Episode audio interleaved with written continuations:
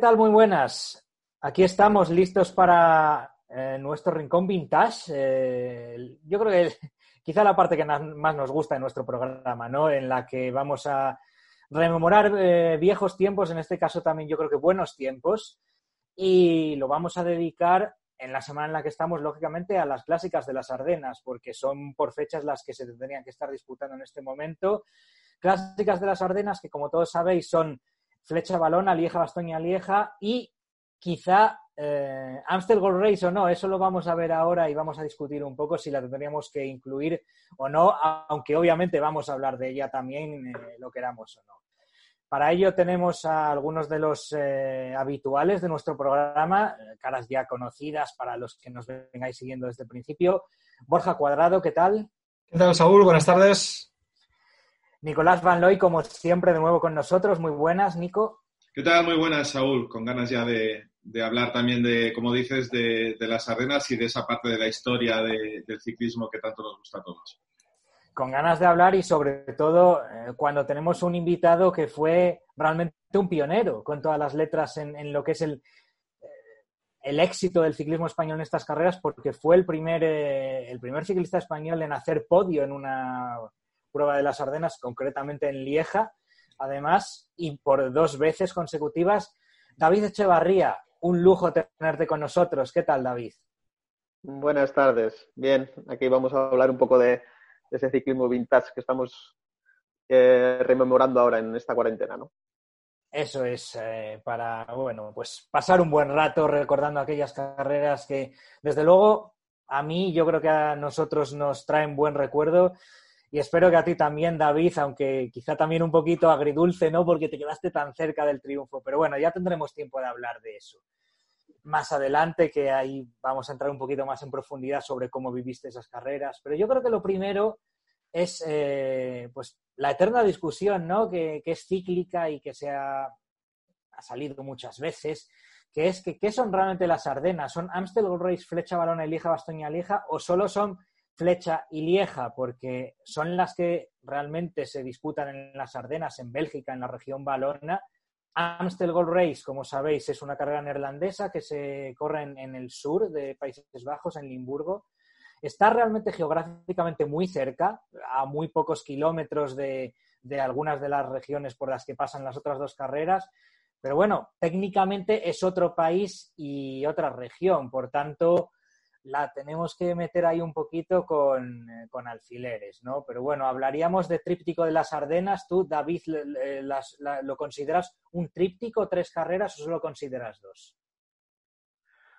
Eh, nosotros, o por lo menos yo, en, mi temporada eh, ciclista, cuando yo corría, lo tomábamos como, las tres, como las, las Ardenas, ¿no? Porque es más, nos íbamos, los, nos iba, antes la Amstel era era primero, la primera que se hacía era la Amstel y luego se hacía eh, Flecha y, Lieja, o al revés. ¿Cómo es ahora? No, eh, estaba al revés cambiado.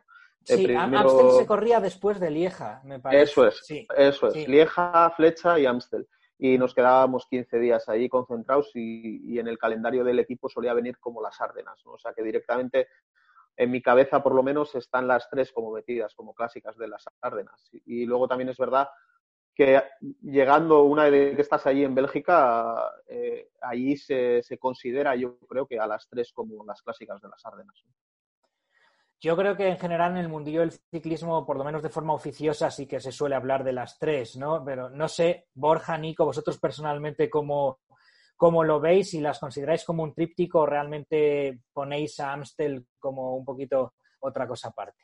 Sí, yo, yo pienso que sí, aunque es verdad, si te fijas que hay una carrera amateur que es el tríptico de las Ardenas, que la han ganado corredores como Gilbert o Iván Basso, ¿no? Pero, pero yo sí que lo considero, estoy con David totalmente de acuerdo, en el sentido de que al final eh, los corredores van en, van en bloque prácticamente a las mismas pruebas, más o menos eh, se les dan bien a unos y a otros, eh, algunos están más preparados para flecha, otros para Amsterdam, otros para Lieja, pero más o menos el bloque, el bloque suele ser este, ¿no? Mientras otros ya se están preparando para correr el giro, pues luego está el bloque de las clásicas, que generalmente suele ser más, similar al, de, al que luego termina yendo al Tour de Francia. Sí, yo creo que incluso es una discusión un poco semántica por el, por el idioma, ¿no? Eh, le hemos llamado tríptico de las Ardenas como podríamos haberle llamado tríptico pre-giro. Eh, me explico. Cuando hablamos de las clásicas de adoquines, no tenemos ese problema y porque consideramos que todas las clásicas flamencas eh, y la París-Roubaix forman un conjunto porque no lo delimitamos geográficamente. Cuando podría ser un ejemplo muy, válido, Roubaix dista de Flandes más o menos lo mismo que pueda distar la zona del Limburgo neerlandés con, la zona donde se disputan las otras dos clásicas de las Ardenas. Son recorridos que se asemejan mucho, como se pueden asemejar Flandes y, y Roubaix, que a su vez como ya nos explicaron eh, Herbit y Flecha en, programas anteriores, también se distinguen bastante los unos de los otros, pero, pero efectivamente yo creo que todos los equipos eh, preparan ese bloque de tres carreras eh, con, más o menos los mismos líderes, con más o menos la misma gente y, le viene bien más o menos a, a los mismos corredores. No creo que sea un sinsentido sacar a la Amstel tan grande como al revés. Es, es, más sin sentido, perdón, es más sin sentido sacar al Amstel de ese tríptico como, como meter la Strade, como están intentando meter con calzador, quizá dentro de las clásicas adoquinadas. La Strade es otra cosa, aunque se dispute en esa misma época y, todos queramos encontrar esa Rubé del sur, ¿no? Creo que, creo que son dos cosas muy distintas. En ese caso, insisto, lo asemejaría más a lo que puede ser eh, las clásicas flamencas y, Rubén. De todos modos, yo creo que independientemente del debate, eh, lo importante es que al final nos entendemos todos dentro del mundo del ciclismo cuando hablamos de, clásicas de las Ardenas o de tríptico de las Ardenas, ¿no? Y no hace falta más, eh, más explicación más allá de ello. Si queremos ser un poquito más estrictos, pues a lo mejor podemos decir clásicas de cotas y ya está. Por un lado, clásicas de adoquines, por otro lado, clásicas de cotas. Pero eh, el caso es que, de alguna manera, Amstel sí que tiene su propia personalidad, porque, como decimos, aparte de que se disputa en otro país, para los ciclistas españoles siempre ha sido una carrera un poquito más difícil, en la que ha costado destacar.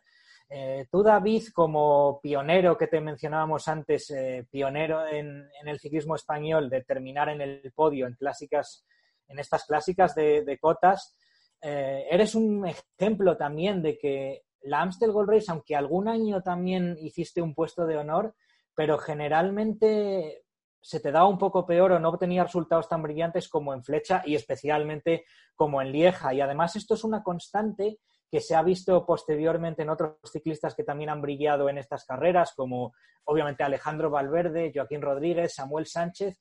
Todos brillaban más en Flecha y en Lieja que en Amstel. Quizá la excepción podría ser Oscar Freire. Mm, yo tengo mi propia teoría de que la Amstel, para explicar esto, de que la Amstel es como una especie de Flandes sin adoquines, en el sentido de que son cotas más cortas y explosivas, eh, son carreteras más estrechas, es todo más nervioso y creo que por lo general al ciclista español que suele destacar en estas carreras se le adapta un poquito peor que las subidas algo más largas y las carreteras más anchas de, las otras dos carreras, de Lieja y de, de Flecha. Pero esta es mi teoría como espectador desde fuera. Tú, David, como ciclista, eh, ¿qué visión tienes? ¿Por qué crees que Amstel, en tu caso concreto, se te da un poco peor y quizá también en, el caso de los otros corredores españoles? Hombre, eh, básicamente lo que yo, cuando yo corría, la diferencia que yo veía es que es eh, al Amstel tienes que ir muchos años a aprender cómo es el recorrido, a, saber dónde están las zonas estrechas, en qué zonas te tienes que colocar bien y, tanto eh, flecha como, lieja, todo eso es mucho más sencillo. No, eh, tiene no tienes más que uno o dos años de aprendizaje para, saber más o menos en qué posición, en qué, en qué zonas es eh, donde tienes que estar más atento. Y en cambio Amstel es, un recorrido que prácticamente, por lo menos cuando yo corría, eh, se hacía en un círculo, en un, en un entorno de 30 kilómetros, 40 kilómetros, los 230 kilómetros se subía todo el rato cotas y, hasta que no conoces el, recorrido muy, muy, muy bien, eh, es muy complicado estar, tener un buen resultado. ¿Por qué? Pues porque eh, vas bien colocado, vas, vas pensando que vas bien colocado y de repente en una de estas eh, vas por una carretera muy ancha, eh, y no sabes muy bien dónde, se, estrecha el recorrido, se pasa un, a un recorrido de, metro y medio, dos metros de ancho, y todos los holandeses ya saben dónde está ese cruce. Y es muy complicado porque es, todo el rato un, recorrido muy con mucha con mucha variedad de, curvas y, de, estrecheces, ¿no? Entonces es muy complicado el aprendizaje de ese recorrido.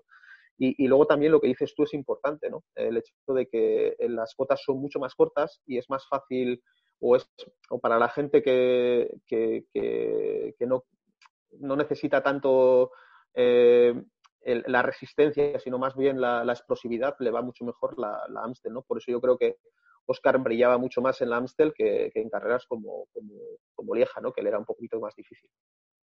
Podríamos decir entonces, eh, quizá que en, Lieja y Flecha, si estás fuerte, estás delante, pero en Amstel hay más cosas que las fuerzas que tienen mucha importancia también a la hora de obtener un buen resultado. Sí, en Amstel sobre todo necesitas un aprendizaje de, de dos, tres años, ¿no? Te puede salir un, te puede salir un año bueno y, el primer año estar delante por circunstancias de carrera, pero lo normal es que necesites tres, cuatro, cinco años de, aprendizaje de dónde son las posiciones de, donde tienes que estar atento. En cambio, es mucho más fácil en, flecha y, vieja porque está todo más específico. ¿no? Sabes que en tal kilómetro tienes que estar atento y a partir de tal kilómetro tienes que estar ya metido en, la cabeza del pelotón. Y eso en el Amstel es mucho más complicado. Borja, Nico, vosotros con vuestra profesión de periodistas también, ¿recordáis si alguna vez hablando con algún corredor español os han mencionado de la dificultad extra en este sentido de, de Amstel respecto a las otras dos carreras? Mm, yo personalmente no, pero también te voy a decir, a raíz de lo que estaba diciendo David, de que a lo mejor es la carrera más complicada, pero también tengo la sensación de que eso puede influir. Eh, es una carrera que seguramente no sea el, el gran objetivo nunca de, un ciclista español, ¿no? Es decir, tú vas a, a Sardenas eh, con intención, te pongo el ejemplo del más laureado de Valverde, ¿no? De brillar, de ganar en flecha, de ganar Lieja y a ver qué sale en Amstel, ¿no? Es lo que está diciendo David de que es una carrera muy complicada, pues eh, ha ganado, por ejemplo, mira el ejemplo, Gasparotto, a lo mejor nunca hubiera podido ganar otra carrera, ha ganado dos veces, demostrando el dominio del, del territorio.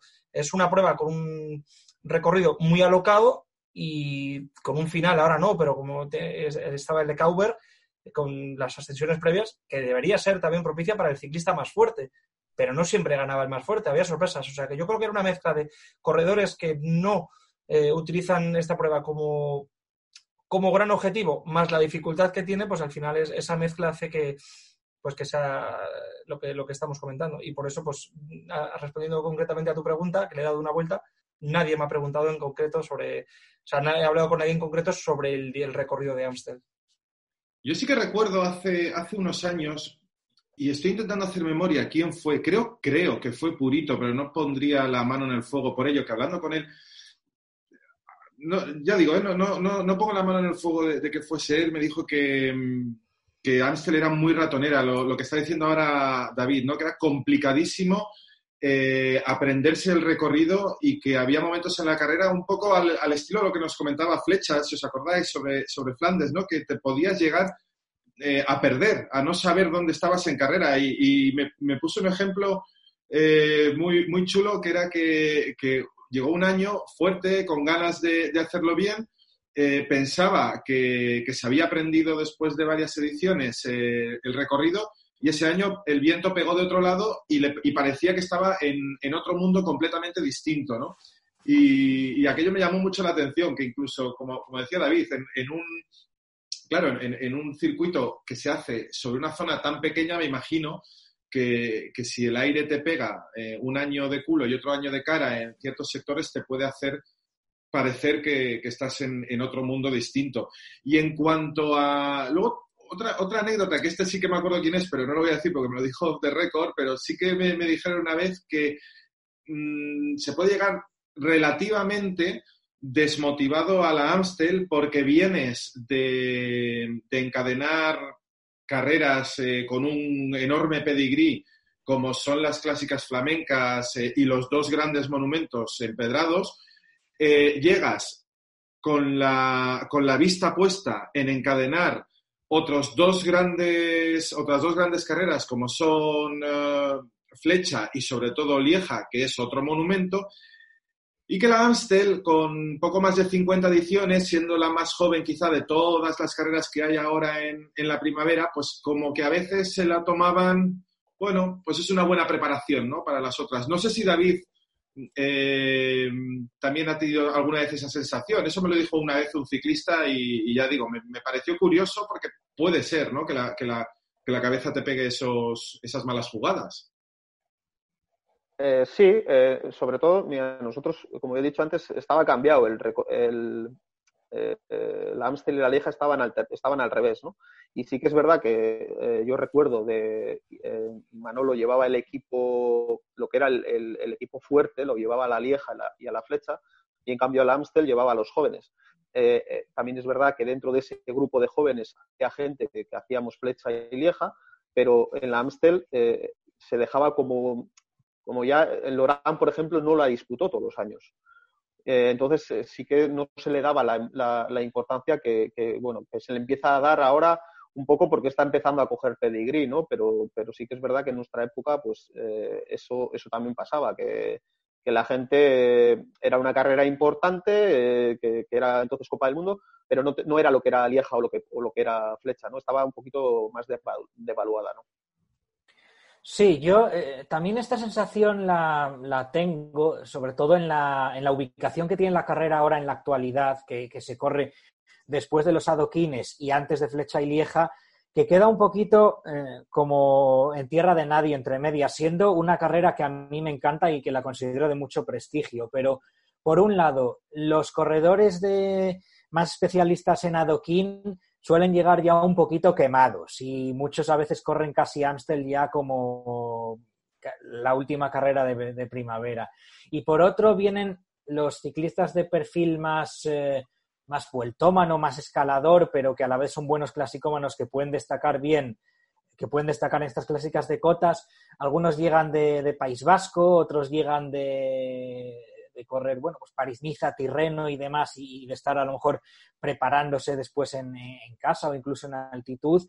Y la Amstel queda ahí como un poco un prólogo que a veces no, pues que incluso la necesitas, ¿no? Para poner las piernas un poco a punto de cara a las otras. Entonces sí que tiene una ubicación peculiar, ¿no? Pero también eso, junto con la complicación del recorrido y lo caótica que es, pues la hace, la hace complicada, ¿no? Y tiene, yo creo que también es, tiene que ser muy bonito ganarla precisamente por eso, porque me parece una, carrera muy difícil de, ganar por todas estas cosas que estamos diciendo, ¿no? Sin embargo, Saúl, fíjate que ahora lo he consultado porque yo de memoria sabes que, ando justito, justito.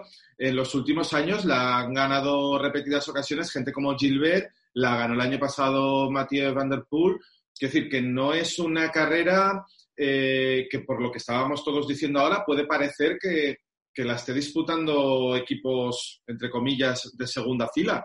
Y no, no, o sea, es que la está, la está ganando gente de, absoluto renombre. Y sin embargo, es un poco lo que, lo que decía David y, lo que tú decías antes. Eh, yo cada año, después de dos semanas de subidón, escribiendo y hablando de, dos monumentos y pensando también en que llega la Lieja, he de reconocer que escribo sobre la Amstel un poco mm, sin darle la misma importancia y, y no, tampoco acabo de entender por qué, pero, pero es algo que me sucede y me sucede año tras año. Creo que la influencia también de que eh, Países Bajos necesita una gran clásica también, ¿no? Por la tradición que tiene el país y eso influye seguramente para que se le dé el, valor, que, el valor que tiene, yo creo. Entonces, bueno, pues eh, sí, el año pasado Van Der Poel, la verdad es que la carrera luego es muy bonita como tal, es, es espectacular ese caos, esa locura, pero claro, nunca va a tener el, glamour, el pedigrí de una lieja bastolieja que se disputa desde el siglo XIX, pero no deja de ser una prueba que, al fin y al cabo, para el aficionado ciclista, el que no lo sea, a lo mejor no, la conoce o, le suena menos, pero para el aficionado ciclista es realmente divertida y sobre todo que la ves como frotándote las manos como diciendo, me lo voy a pasar muy bien, pero cuidado con lo que tengo la semana que viene además. Oye, David, eh, tú que eres muy activo en, Twitter y muchas veces comentas las broncas que tienes con los chavales, eh, tanto a la hora de enseñarles cosas de reglamento y, tal, y, a la hora de, enseñarles también el peso específico de las carreras. Eh, antes yo he comparado la Strade, ¿no? Con, la Amstel. Y ahora que estaba Borja diciendo el, ese pedigrí de, una, de, de, Países Bajos, un país con una gran tradición ciclista que necesita tener una gran clásica, como que quizás esté forzando eh, meter la Amstel con calzador en este, en este periodo y sin embargo un país con la misma tradición como es Italia y con grandes clásicas como es Italia, que no olvidemos tiene dos monumentos en, su país, eh, ha conseguido colar en los últimos, pongamos, 10 años la Strade Bianche prácticamente al mismo nivel que, que alguno de los monumentos. Los chavales con los, que tú, con los que tú trabajas en el día a día, ¿cómo ven esto y cómo lo tratáis vosotros? Porque claro, estos tienen que, me imagino que parte de vuestro trabajo también es enseñarles la importancia de las carreras en las que algún día van a estar, porque si no, todos soñarían únicamente con ganar el Tour si son vueltómanos y, y Rubé o Flandes si son clasicómanos. Hombre, empezando por, lo que has dicho de, de, la estrella Bianchi, sobre todo yo creo que ha cogido el renombre que ha cogido por lo diferente que es a todo lo que hay en el, en el calendario eh, mundial, ¿no? Eh, por eso, por lo, por lo diferente que es, es por lo que ha cogido el valor que, tiene, ¿no? Eh, también es verdad que, dentro de lo que estás hablando de la importancia de las carreras, yo recuerdo cuando corría en bici, que, me achaco ahora o, me, lo, me, lo, echo en cara yo mismo, el hecho de que iba a ciertas carreras, los, sobre todo los últimos cuatro o cinco años, en los que no le das o te, da la sensación de que vas a carreras en las que no estás tan motivado como puedes estar en una lieja, ¿no? Y eso es un error. ¿Por qué es un error? Porque eh, siempre estás, eh, eh, no, disputas igual. Es lo mismo que estábamos hablando con, pues como le pasó el año pasado a, Valverde con el, con el mayo de campeón del mundo, ¿no? Al final había ganado el, campeonato del mundo y daba la sensación de que no es que se hubiera relajado un poco, sino que la importancia, era tal la importancia de haber sido campeón del mundo que, las demás carreras estaba esa sensación de, decir, bueno, he sido campeón del mundo y siempre te relajas un poco más.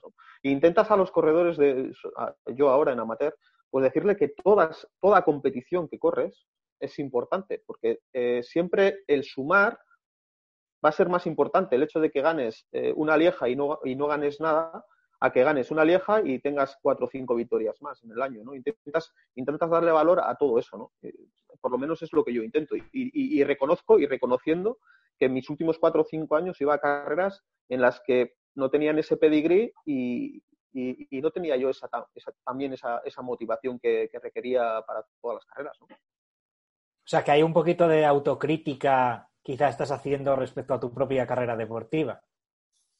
Sí, sí, eh, por supuesto. Eh, yo sé los, los, errores que cometí siempre en, mi carrera deportiva y, lo bueno es saber que los has cometido e intentar reenseñar lo que, lo que tú has hecho mal, eh, intentar inculcar o decir que cómo, cómo se puede mejorar. ¿no? Yo, yo tengo claro que mis últimos cuatro o cinco años hubo carreras en las que no, en las que no fui no, digo lo no profesional, porque profesional en el sentido de cuidarme y entrenar siempre creo que durante 12 años lo fui, pero sí que es verdad que a la hora de, disputar algunas pruebas, visto ahora con el, con el paso del tiempo, pues eh, fue un error, ¿no? Eh, el, cómo afrontar ese tipo de carreras. Después tendremos también tiempo de que nos comentes un poco más si hay alguna cosa de la que te arrepientes de, de, cómo competiste en estas clásicas de las que estamos hablando ahora pero eso será ya más hacia el final del programa. Volviendo a Amstel Gold Race, que yo también quería romper una lanza en favor de, esta carrera, porque por una parte, bueno, tiene distancia de monumento y son pocas las clásicas no monumento que pueden decir eso. Y por otra, ha sabido reinventarse muy bien. Y con el cambio de recorrido, la modificación que han hecho un poco de, de lo que es el final en, estos, en estas últimas tradiciones, se han visto carreras realmente espectaculares, menos previsibles de lo que se estaba volviendo con el final en el Cauber o muy cerca de la cima del Cauber. Y yo creo que ahí lo ha hecho muy bien la organización, ¿no? La, claramente la, la Amstel ha, sabido salir de esa especie de, no sé, como conformismo, ¿no? En el que se estaba asumiendo de que era casi un sprint cuesta arriba en el Cauber y estamos viendo carreras últimamente rotas desde lejos y muy espectaculares. En este sentido, la Lieja y la Flecha sí que han sufrido un poco más esto y le está costando salir de ahí. Eh, cuando, yo recuerdo cuando David Echevarría competía, y por supuesto antes también los años anteriores, eran eh, carreras que se rompían más lejos, ¿no? Eh, de hecho, ahí estaba la Lieja, estaba la Redut, en la Redut anda que no ha habido batallas que eran decisivas, ¿no? Sin embargo, ya en, temporadas más recientes la Redut es eh, una cota que sirve para desgaste, pero realmente no sirve para romper la carrera y que, y que los más fuertes se vayan desde ahí, ¿no? Y lo mismo con Flecha Balona. Eh, yo recuerdo muchas ediciones de cuando David estaba en activo, que llegaba a lo mejor un corredor en solitario, dos, tres, atacando desde lejos, y al haber siendo tu compañero eh, suyo, pues eh, ganó una edición, creo que llegó con Luc Leblanc y solo a, a las faldas del muro de Uy y le superó ahí, nada de llegar todo el pelotón, ¿no?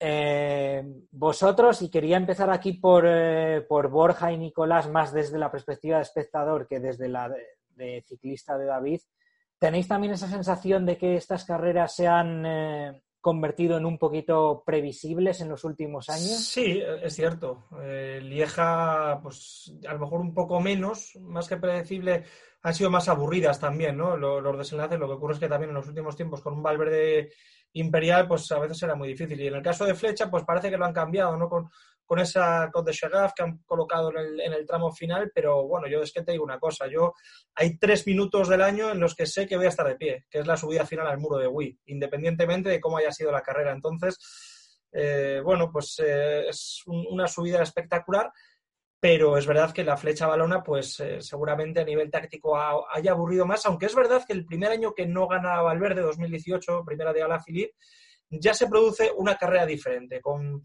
mucho desgaste en los pasos anteriores por Wii, porque antes se estaban resignando, como diciendo, es que vamos a llegar juntos y nos va a ganar Valverde. La carrera se empezó a agitar, se empezó a agitar, Valverde no se metió en el grupo de arriba y se vio que tácticamente podía dar más de sí la carrera. Entonces, eh, bueno, pues eso ya depende más de los corredores, porque el recorrido más allá de esa cota, que es verdad que genera más desgaste, pues eh, provoca lo que dices tú, esa sensación de, conformismo, aunque con matices y síntomas de que poco a poco van cambiando porque los tiempos van evolucionando también. Nico, ¿qué tienes que decir al respecto? Mm, creo que, de la manera que lo planteas es, es interesante porque se puede hacer una analogía con, con Milán San Remo. Eh, llevamos años escuchando que habría que buscar un final distinto, que está envejeciendo mal, que con el ciclismo cada vez más especializado y los corredores con mejor material y mucho mejor preparados con esos marginal gains de los que tanto se habla, hemos hablado y volveremos a hablar, mm, muy entre comillas lo que voy a decir ahora, lo tienen un poco más fácil que, que antiguamente yo no sé si tanto cambio acaba perjudicando a, la carrera. Al final hemos visto cómo la Vuelta a Flandes también ha hecho varios experimentos en la última década y ha acabado dando con la tecla, por lo menos en su parte final. Eh, creo que es muy importante que el aficionado sepa reconocer perfectamente y se sienta identificado con, con las partes que deciden una carrera, ¿no? Lo ha dicho Borja ahora, que cada vez le queda, por cierto, menos credibilidad, porque cada programa dice que eh, si hay tres minutos donde va a estar levantado es, y, entonces cuela la cuña de, la carrera de la que estamos hablando. Pero... No, no, no, no. eso, eso no es así, eso no es así. Mira, ya hablando, mira, habría otros tres minutos en los que podría estar en pie y ahora tengo que hablar de tu padre. Yo recuerdo cuando leí en Meta 2000 la famosa frase de en Bélgica, en toda esta zona, hay mil cotas, pero solo hay dos muros, que son Gramont y Wii. Pero si me dejas uno, yo me quedo con Wii porque es meta, claro. Pero no, no me digas eso porque no estoy totalmente de acuerdo contigo. es así, es así. No, pero sí que es verdad que, que ¿por, qué, ¿por qué el final de, de Flecha nos puede poner de pie? Porque aparte de porque, uy, es uno de los dos muros que existen y porque es muy duro, es porque lo reconocemos y sabemos, aunque no sabemos qué es lo que va a pasar, sí que conocemos el guion de lo que va a ocurrir.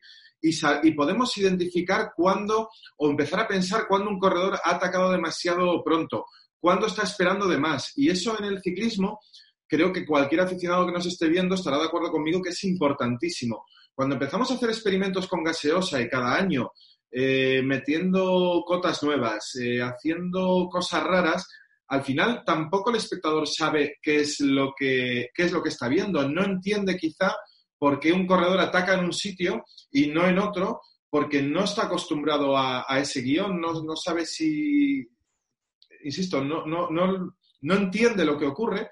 Y en el ciclismo quizás sea uno de los pocos deportes en los que tener un guion relativamente predecible eh, suma en lugar de restar.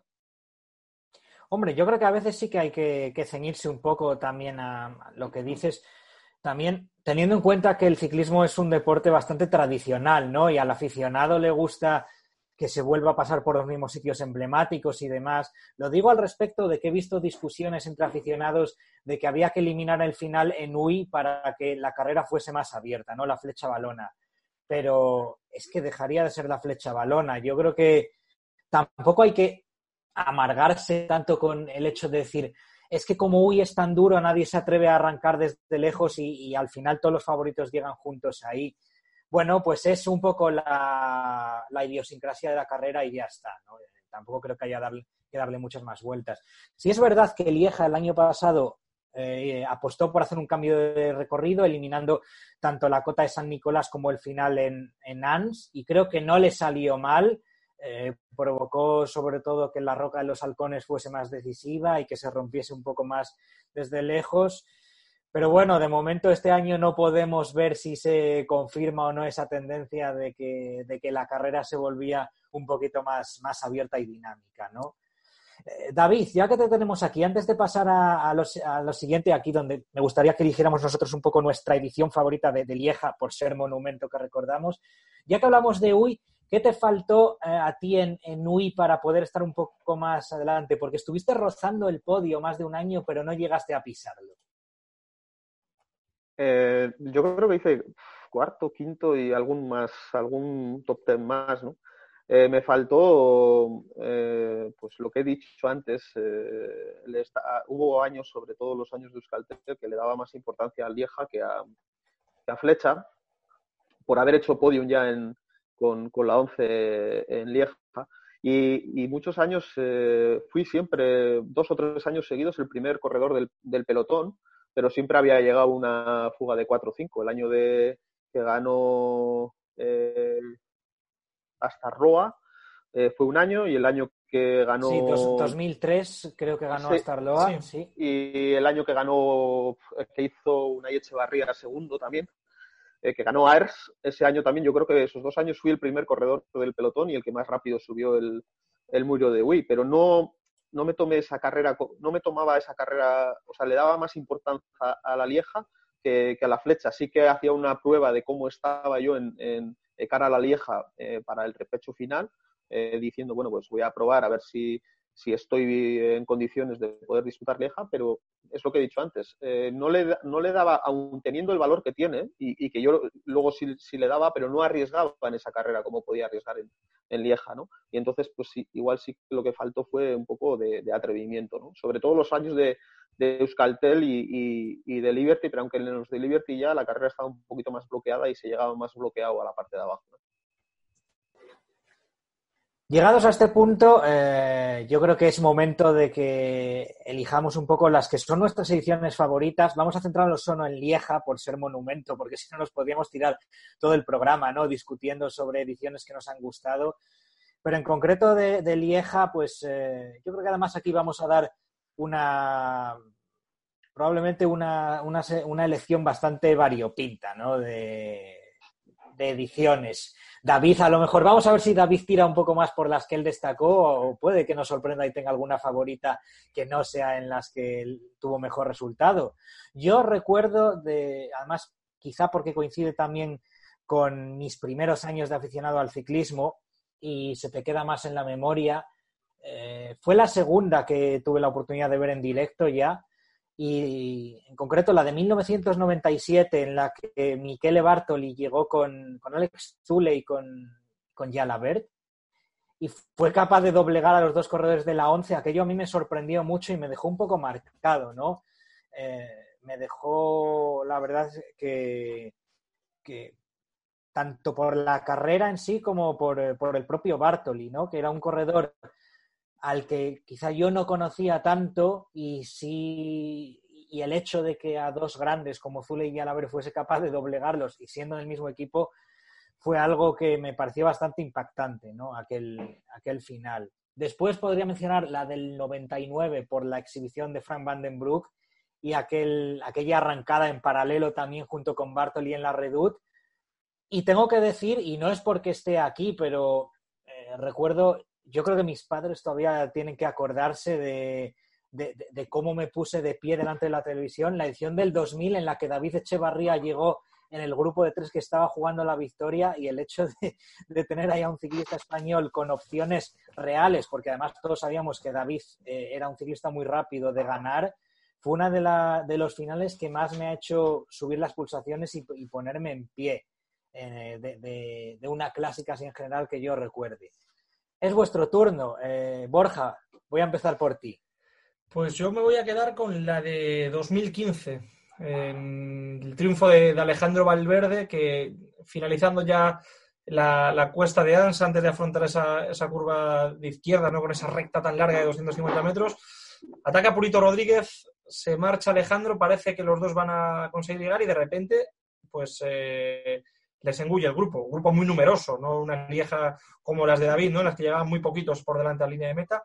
Y luego como Alejandro demuestra lo campeón que es, porque cuando un ciclista ya sabes cuando le cazan, luego no es el favorito generalmente. cómo tiene esa arrancada y cómo gana además por delante de Alaphilippe. Además me acuerdo el, golpe que pega en el manillar a Alaphilippe con rabia y yo pensé, dije, pero este, yo pensé, dije, este, este, niñato, pero que ha ganado Valverde, ¿cómo se puede enfadar por quedar segundo delante de un tío como Valverde? Y luego mira cómo ha salido Alaphilippe, pero sobre todo cómo ese Valverde eh, imperial era capaz de ser neutralizado y volver a tener otra bala. Y yo me quedo con esa de 2015. Nico, en, mi caso, en mi caso me quedo con dos. No, no, no me sabría decidir por la que ya has comentado de, del 99 de Frank Van den Y me quedo también con la de 2011, si no recuerdo mal, de, de Philippe Gilbert. cómo fue capaz de, de, ganarles a los hermanos Leck uh, en ese sprint en las que tenía absolutamente todas las de perder, ¿no?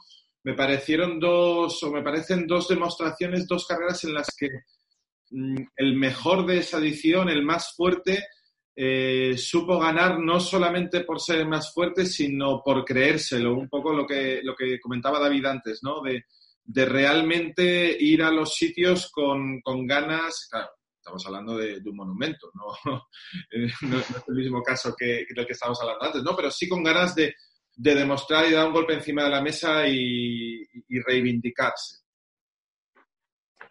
Pues vamos a ver ahora si David nos sorprende con la edición que él prefiere, si es una de esas en la que estuvo en el podio o no. A ver, David, ¿con qué nos sales?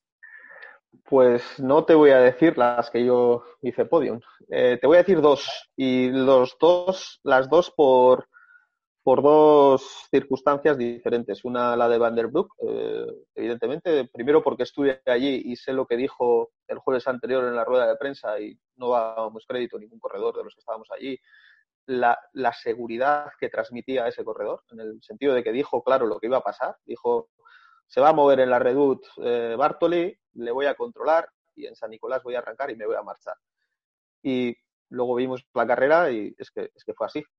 Y fue tan imperial todo que, se me quedó grabado a, fuego aquella carrera y, yo creo que, que, es de la más, la más bonita. ¿no? Y luego hay, hay otra que recuerdo eh, que se me quedó grabado por, por lo que hizo el corredor que ganó la carrera a un kilómetro de meta, que fue Powells, eh, que estaba con Sky que la ganó, no me acuerdo qué año fue, 2000, 2016. 2016 creo, me parece. Sí, pues y tal, sí. Pues el gesto que hace eh, faltando un kilómetro de ponerse, eh, se, quita las manos del manillar y se quita los guantes en el último kilómetro. Eh, yo sé lo que se siente en ese último, cuando se llegaba a Ans, yo sé lo que se siente en ese último kilómetro y la sensación esa de, de que en la tele parece que no es muy duro ese último kilómetro, pero se hace eterno. Y cuando le vi levantarse del sillín, quitarse los guantes y agarrar del manillar, dije, no le gana nadie, es imposible que le gane nadie. Con ese gesto no le puede ganar nadie. Por esas dos cosas me quedo con esas dos, con esas dos viejas. Pues eh, muy oportuno además que hayas mencionado entre ellas la edición del 99 en la que estabas tú presente y que fue además justo antes de que tú empezases a, destacar de verdad, en Lieja, porque esto enlaza muy bien con eh, lo que quería preguntarte ahora, que es eh, precisamente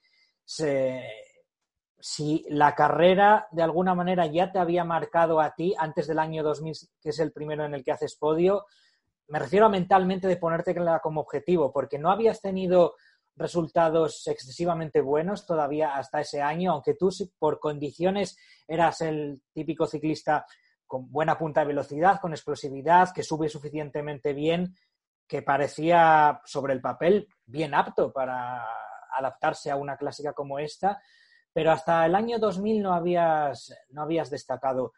¿Esa edición del 99 tuvo cierta importancia a la hora de marcarte en el sentido de pensar, voy a ponerme esta carrera como un objetivo en el futuro para intentar destacar? ¿O no surgió de ahí y ya habías pensado antes? ¿O realmente cómo fue un poco? Porque claro, también tú en la 11 tenías, eh, tenías a Yalaber, que, que, había destacado. No sé si Manolo Saiz también fue alguien importante a la hora de meterte en la cabeza mm, pues eh, la mentalidad de que podías hacerlo bien esa carrera. Un poco cómo se fue desarrollando tu, digamos, tu idilio con Lieja.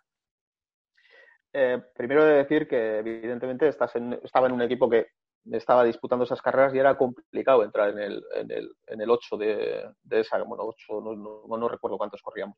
Pero sí que es verdad que Manolo me llevó dos años eh, antes del 99, estuve en el 97 y en el 98 creo que estuve. Eh, yo creo que hace falta una maduración para, ese tipo de carreras, para todo tipo de, monumentos, porque eh, el ciclista necesita hacerse, sobre todo son, recordemos, 270 kilómetros y, y hay, que, necesitas una maduración sobre todo psicológica. ¿no? Eh, sí que es verdad que los dos primeros años que fui me sorprendió porque hubo corredores que, cuando veíamos el circuito el jueves, el jueves anterior, pues no se tomaban esa carrera, esa lieja con, la seriedad que, se debía tomar eh, esa Copa del Mundo. ellos no, disputaban esa carrera, en cambio, eh, Lorán estaba muy metido en esa carrera, ¿no? Y yo hacía habitación con Lorán. Entonces yo creo que el idilio un poco viene de ahí, Y luego, en el 99, eh, yo hago, hago 40 o 30 o 40 kilómetros escapado a falta de a falta de 100 kilómetros con Marcelino García y Bo Hamburger y acabo haciendo el 28, el 29, no recuerdo bien, eh, y llego al autobús y, les dije, les recuerdo que les dije, eh, yo creo que puedo disputar esta carrera.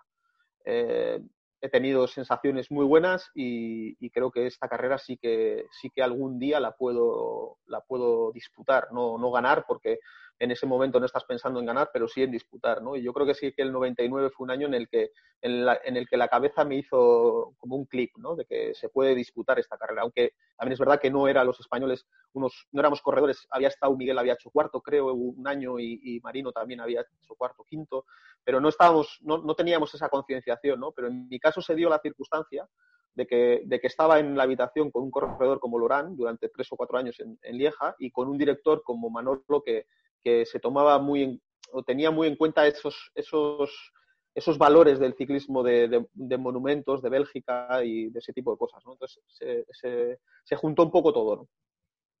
Y desde luego el futuro terminó demostrando que tus sensaciones de que podías disputar esa carrera eran más que ciertas, porque solo un año después te metiste en el podio y otro año después también te volviste a meter en el podio. Yo tengo y nunca se me olvida esto, tengo en la memoria unas declaraciones que hiciste después del año 2000 cuando llegaste con, con Paolo Bettini y con David Rebelín, y en eh, los tres, hiciste segundo en el sprint y después de, no sé si fue justo después de la carrera o un poco más tarde, horas después, después de revisar el sprint que volviste a verlo, dijiste, pero ¿cómo he podido sprintar agarrado a las manetas? ¡Qué error! Eh, eso lo dijiste, pero te quería preguntar, al año siguiente volviste a estar en la pomada, llegasteis en un grupo de cinco ciclistas a la meta, hiciste tercero. ¿Qué falló en 2001? Porque yo no recuerdo haberte oído decir nada de que algo saliese mal ese año. Eh, te voy a comentar las dos. En el 2000, eh, yo recuerdo, eh, fue, fue un movimiento táctico, porque si te fijas, la carrera estaba para que se la disputaran Jalaver y, y Bartoli, y nos metimos desde muy lejos, después de la Redut, nos metimos Bettini y, yo en el, en el, grupo de adelante, entonces la carrera quedó muy, muy, muy, muy parada, muy bloqueada atrás. teníamos, había dos corredores adelante que podían disputar, entonces pues bueno, quedó muy bloqueada. Eh, yo recuerdo el último kilómetro ese, el dolor de piernas que yo tenía. la sensación esa de que no tengo capacidad para, poder sprintar. Estaba pensando más en, ostras, no sé si voy a ser capaz de poder sprintar. Y luego, cuando llego a meta, eh, hago segundo y, pues sin más, estaba contento, había hecho segundo. Y la mayor bronca que yo recibí como corredor profesional fue ese día.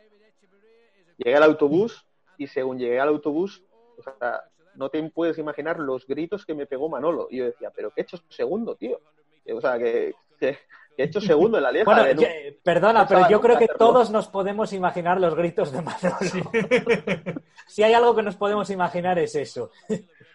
bueno, pues eh, se me quedó grabado a fuego. O sea, te puedo asegurar que se me quedó grabado a fuego porque fue una bronca impresionante. Y, y, luego en el 2000, al año siguiente, en el 2001 con Euskaltel, eh, nunca hice unas declaraciones de, de que de que pues bueno cometí un error porque eh, creo que no cometí ningún error. Y, es más yo siempre he dicho que esa ha sido una de las carreras en las que me he sentido el corredor más fuerte de la carrera aún no ganándola.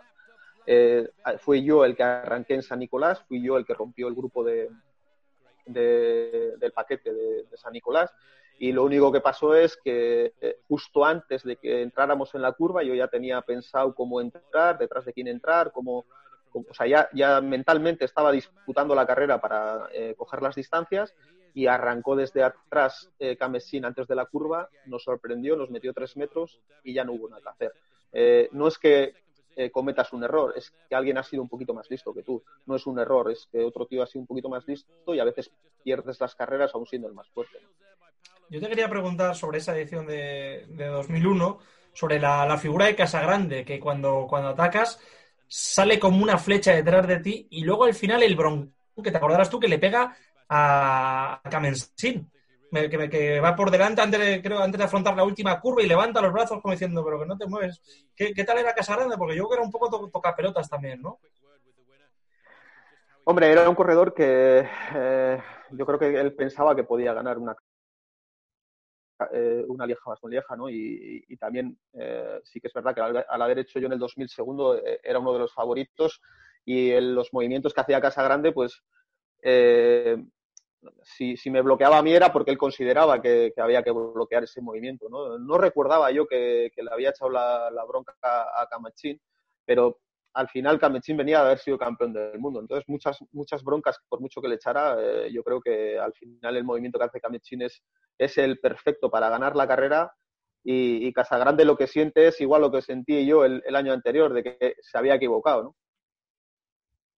Oye, David, eh, yo te iba a preguntar hasta qué punto para, para los españoles eh, que sabemos que hasta ese momento, y por desgracia yo creo que sigue siendo un poco así, aunque la cosa va cambiando, eh, las clásicas no, no, tenían esa importancia y hasta qué punto Manolo y Logo eran, ah, fueron importantes, ya, los, ya lo has contestado, pero sí que te voy, a, te voy, a, voy a abrir un poquito más el foco. Cuando Perico habla de sus primeros tours con Arroyo y demás, prácticamente nos, cuenta una historia de españolitos con una maleta de cartón que cruzan los Pirineos y no saben ni siquiera a dónde van. Eh, es un poco la, conclusión que se saca cuando le oyes hablar de, un equipo de los años 80. Sé perfectamente que la 11 de los años, de los últimos 99, de los últimos 90 y de los primeros 2000 no era eso, pero hasta qué punto eh, ibais a lo desconocido, a un ciclismo desconocido? Pues te voy a comentar una frase que le dijo mm, el organizador de la Amstel en el 96 eh, a, Manolo. Me has, mandado un equipo de futbolistas. Eh, era porque eh, no había, Lorán no, hizo ese año eh, Amstel y nos mandó a todos los, a, todos los chavales jóvenes a, correr la Amstel. Pues estábamos Cañada, Luis Pérez, Rafa Díaz, estaba yo y no recuerdo exactamente quién más, pero recuerdo esa frase del, del organizador que le dijo, nos, me has mandado un equipo de futbolistas en vez de ciclistas. Entonces, pon en perspectiva todo eso, ¿no? Luego, muchos más años después, en, el 2005, eh, yo siempre me quedé con la espina de decir, yo, tenía eso grabado a fuego en, en, decir, joder, este tío me ha dicho esto y ahora estoy disputando carreras. Y en el 2005 a mí me cogen a tres de meta y consigo hacer octavo. Y cuando llegué a meta le dije a Manolo, me ha dado pena porque todavía me acordaba del 96. O sea que tú fíjate en qué posición estábamos o en qué, o qué perspectiva tenían las mismas organizaciones de lo que era el ciclismo español para con las clásicas. Y viceversa, ¿teníais esa, esa sensación también de que os metíais en la boca del lobo eh, frente a corredores que conocen mucho mejor ese terreno o, o realmente eh, la meticulosidad de Manolo, la que siempre nos mostró en, las grandes vueltas a la hora de preparar al milímetro cualquier cosa que tuviese que ver con la preparación y el desarrollo de la carrera. Eh, es que nunca se me olvidarán cosas como cómo os dirigían las, en las contrarreloj por equipos, ¿no? O, aquel, eh, aquel ataque brutal, milimetrado y planificado que le dio la victoria a Eras en, una vuelta a España. No sé si en el caso de las clásicas también era así o ahí, eh, dicho con, todas las comillas que se puede decir sobre un tipo que sabe tanto de ciclismo como Manolo, iba un poco más perdido.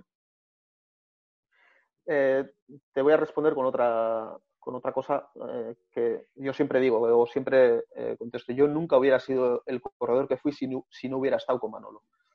hubiera sido otro tipo de corredor y probablemente peor corredor. Eh, eh, y te digo por qué. Eh, los años, sobre todo los 96, 97, 98, que yo hice todas las clásicas de las Árdenas, me juntaba con los, con los demás equipos españoles que iban a las clásicas. Normalmente pues estaba Kelme, algún año creo que estuvo en Miki Sonda, cuando estuvo con Betty, Betty no, una empresa belga ellos iban a las carreras pensando ya en retirarse, no llegar al segundo avituallamiento y nosotros no teníamos esa perspectiva. Y no teníamos esa perspectiva porque Manolo estaba metido en el, eh, dentro del equipo. Entonces eso te hace crecer como corredor. Eh, el sentido de cómo, cómo afrontas la carrera te hace crecer eh, o, o, por lo menos pensar en la carrera de otra manera. ¿no?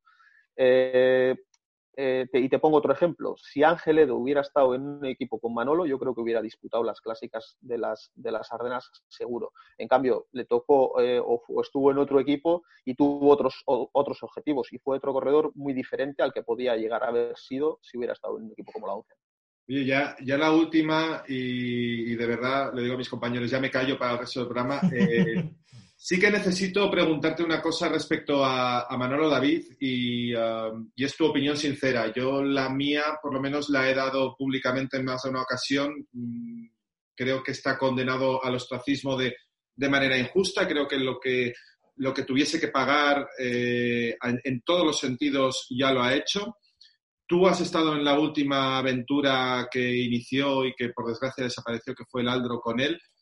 Me gustaría que me dijeses tu opinión real sobre hasta qué punto Manolo tendría que seguir teniendo un sitio eh, en el ciclismo actual, si lo merece eh, estar de nuevo en, el pelotón profesional o si su tiempo ya, ha pasado.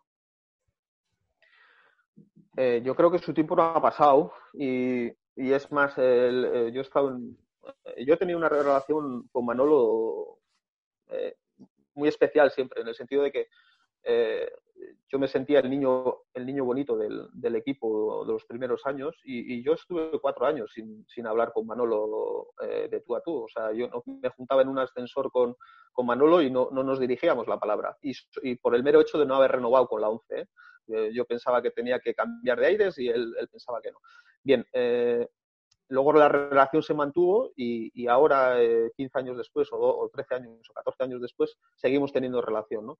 Eh, yo creo que no estaba hecho para el, para el mundo amateur y te explico. La exigencia que él pide siempre a sus proyectos es máxima y eso en el mundo amateur es muy complicado. Por eso creo que sí que tienes eh, sitio en el, en el ciclismo profesional. ¿Y por qué? Porque yo creo que mucho en el ciclismo profesional lo que estoy viendo, igual, igual me equivoco porque llevo muchos años fuera, pero el corredor tiene mucho, muchísimo poder dentro de, los, de las estructuras del equipo. Yo creo que eh, hay un equipo en el que el corredor tiene mucho menos poder, que es el, eh, el equipo de Lefebvre, y yo creo que mucho es por, por cómo es Lefebvre, ¿no? En el sentido de Manolo, eh, yo creo que vendría un poco por ahí, ¿no? Yo, yo, creo que un equipo en el que estaría Manolo, con los corredores tenía, tendrían el valor que tienen que tener, pero las decisiones las tomaría mucho más el, manager del equipo. Yo creo que por eso no... si, si tenía que pagar algo, se tenía que, que haber pagado con, con creces, ¿no? Pero en el ciclismo, desgraciadamente, eso no se da. Eh, se te hace la X y, y, no tienes nunca el perdón ese, ¿no? Entonces, pues bueno, es lo que toca. Yo sé que está en proyectos que, que bueno, está intentando sacarlos y que parece que se mueven, pero es lo de siempre, ¿no? Eh, en esto del ciclismo, cuando parece que sí, es que no, y cuando parece que no hay nada que hacer, igual, igual le sale, ¿no?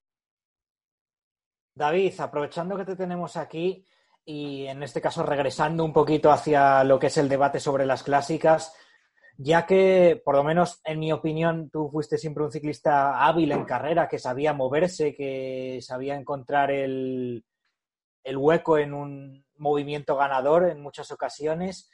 Me gustaría que desde esa perspectiva que tú estuviste también disputando estas carreras, nos dijeses cuál te pareció el rival quizá más inteligente tácticamente que, que, tuviste, el que mejor se sabía mover en este tipo de clásicas. Bueno, puede ser un rival o puede ser también a lo mejor un compañero tuyo de equipo. Te doy ambas opciones. Mi opinión desde fuera es que Paolo Bettini, aunque, al que tú, entre comillas, tuviste que sufrir en, la primera lieja en la que tuviste opciones de, ganar, es el clasicómano más inteligente de, por lo menos, coetáneo tuyo que yo he visto eh, te tengo que dar la razón. Eh, te iba a decir Bettini desde el principio. Eh, y hay muchos ejemplos. Yo recuerdo una etapa del Tour de, nos, de estando corriendo ya con, con Euskaltel, creo. Eh, una etapa que no tenía nada, no tenía, o sea, era imposible eh, que hubiera un movimiento táctico que podría, que podría desestabilizar la, estructura del pelotón o, el bloqueo del pelotón. y él en un repecho de dos kilómetros y medio arranca con tres tíos más y consigue llegar a meta, ¿no? Y, yo visto ese movimiento después en la televisión, yo, yo no tenía esa, esa etapa eh, puesta como una X en donde un corredor que éramos de tipología parecida podíamos disputarla, ¿no? Y en cambio veo la, luego el resumen de la carrera y digo, joder, el movimiento táctico que hace este tío es perfecto. Y en una, en una situación en la que yo estoy pensando que se va a llegar al sprint. Entonces yo creo que sí que eh, siempre, si te fijas, todas las victorias tienen un movimiento táctico eh, por parte de Bettini normalmente bueno. ¿no? Eh, pocos errores le vi cometer, yo diría que ninguno, y fue el corredor más, más inteligente. Claro que para, para todo eso siempre hay que tener una cosa, son patas. Mira, yo, te quería preguntar, sí, yo te quería preguntar, David, eh, a raíz de lo que estás diciendo, tu salida de la 11, más que de la salida de la 11, tu llegada a Euskaltel, eh, coincidiendo con tu segundo podio, con tu tercer puesto de 2001. Y yo te he escuchado en alguna ocasión, y quiero que un poco me lo expliques, ¿sabes? porque ya que el público que tenemos es muy especializado seguramente, eh, ¿valoras más que el tercer puesto el trabajo que hizo aquel Euskaltel aquel día para ti? Y sobre todo que tú aquel día te diste cuenta de que ese Euskaltel estaba hecho para eh, alcanzar grandes cotas y meses después, si no me equivoco, llegó la victoria de la Iseca en Luzardien. Pero un poco ciñándome a lo que te, a lo que te quería preguntar, ¿en qué consistió ese, ese gran trabajo y a base de nombres que seguramente pues, a, nuestros espectadores les gusta recordar?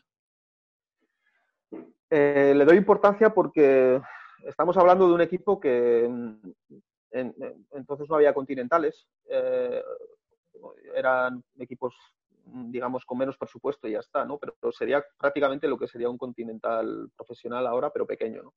Y llega una clásica como Lieja, hay un movimiento táctico después de la Redut en la que se van, no sé si 10, 12 corredores y en las que bajo al coche y le digo a Julián que hay que ponerse a tirar, que, que yo creo que estoy para ganar la carrera y que hay que ponerse a tirar.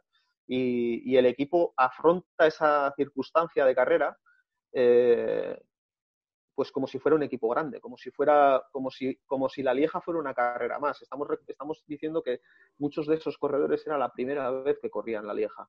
Y es muy complicado por lo, que he dicho antes, de que necesitas una maduración, necesitas aprender el recorrido, necesitas muchas cosas para, para tomar e, ese tipo de, eh, de peso en la carrera, ¿no? Y, el, equipo Euskaltel, después de la Redut, que era la, la, la, grande de, la carrera, toma el peso de la carrera y, afronta con corredores como Chema del Olmo, Unai Echevarría, eh, o sea, corredores que, eran buenos, pero que no tenían ese peso específico dentro del pelotón eh, internacional, ¿no? Y que, y que, ostras, cogieron el peso del, pelotón y en donde cuando llegamos a meta dices, joder, no hemos ganado la carrera, pero hemos sido protagonistas, hemos cogido el, el mando de la carrera y hemos decidido que, oye, tenemos un corredor para ganar y por qué no vamos a, bloquear la carrera para ese corredor, ¿no?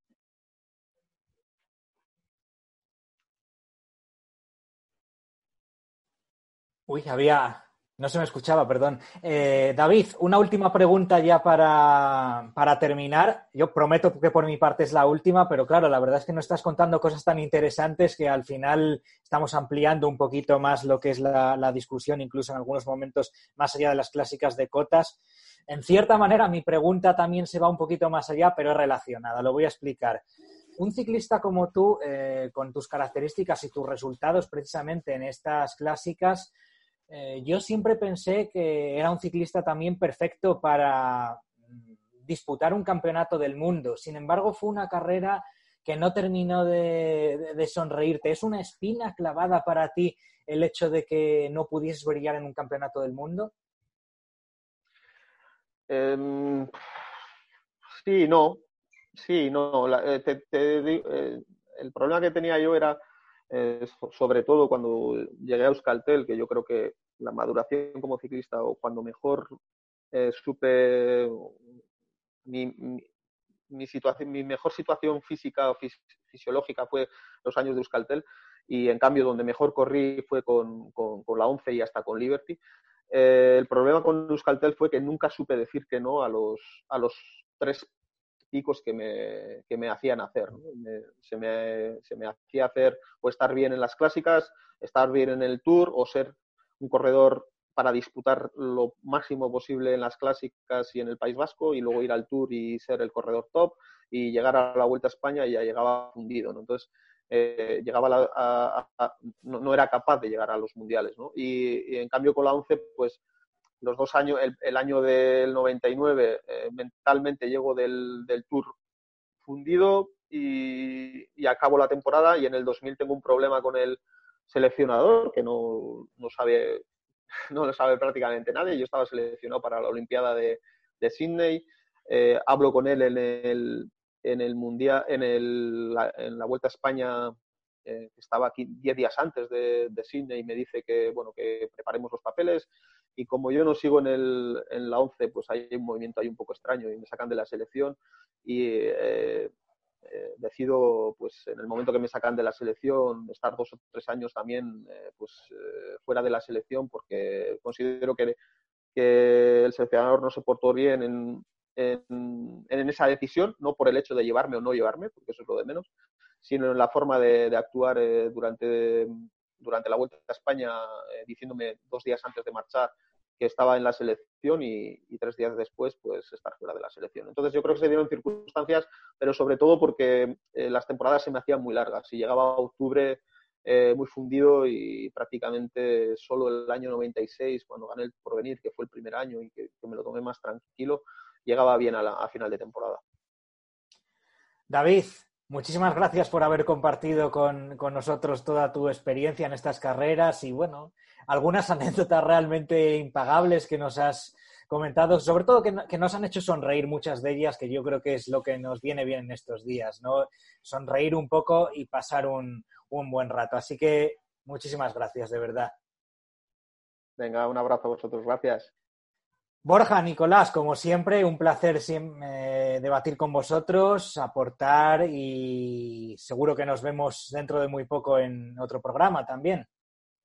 Un placer, Saúl. Y yo me quedo con el titular que ha dicho David de la frase del organizador de la Amstel de habéis venido con un equipo de futbolistas. Muy bueno. Es buenísimo, ¿eh? es buenísimo. A mí, fíjate, a David eso eh, nos ha dicho que se le quedó marcado hasta años después y yo creo que nosotros no vamos a olvidar esa anécdota tampoco. Desde luego, y ojalá, ojalá que, la gente que nos está viendo, y no solamente este programa, sino todos los que hemos estado haciendo hasta ahora, porque eh, esté aprendiendo lo mismo que nosotros, porque tú, lo, tú lo, lo, dijiste el otro día, Saúl, por muchos años que lleves en esto, eh, cuando hablas con los corredores o excorredores, ahora que ya están más relajados y tienen más tiempo y ganas de, hablar todos que cuando están en activo y, no son más que un, dolor de huevos para ellos, eh, yo creo que está súper bien, ¿no? Que nos cuenten estas anécdotas que, si no se perderían y, aprendemos todos de esto, sin duda. Pues hasta aquí nuestro Rincón Vintage de hoy. Eh, como siempre, gracias por estar ahí, gracias por vernos. No olvidéis dar a like si os ha gustado el vídeo y también suscribíos a nuestro canal porque tenemos mucho más material eh, listo para, para llegar en los próximos días y seguiremos activos para tratar de hacer un poco más o menos este confinamiento. Lo dicho, gracias y hasta muy pronto.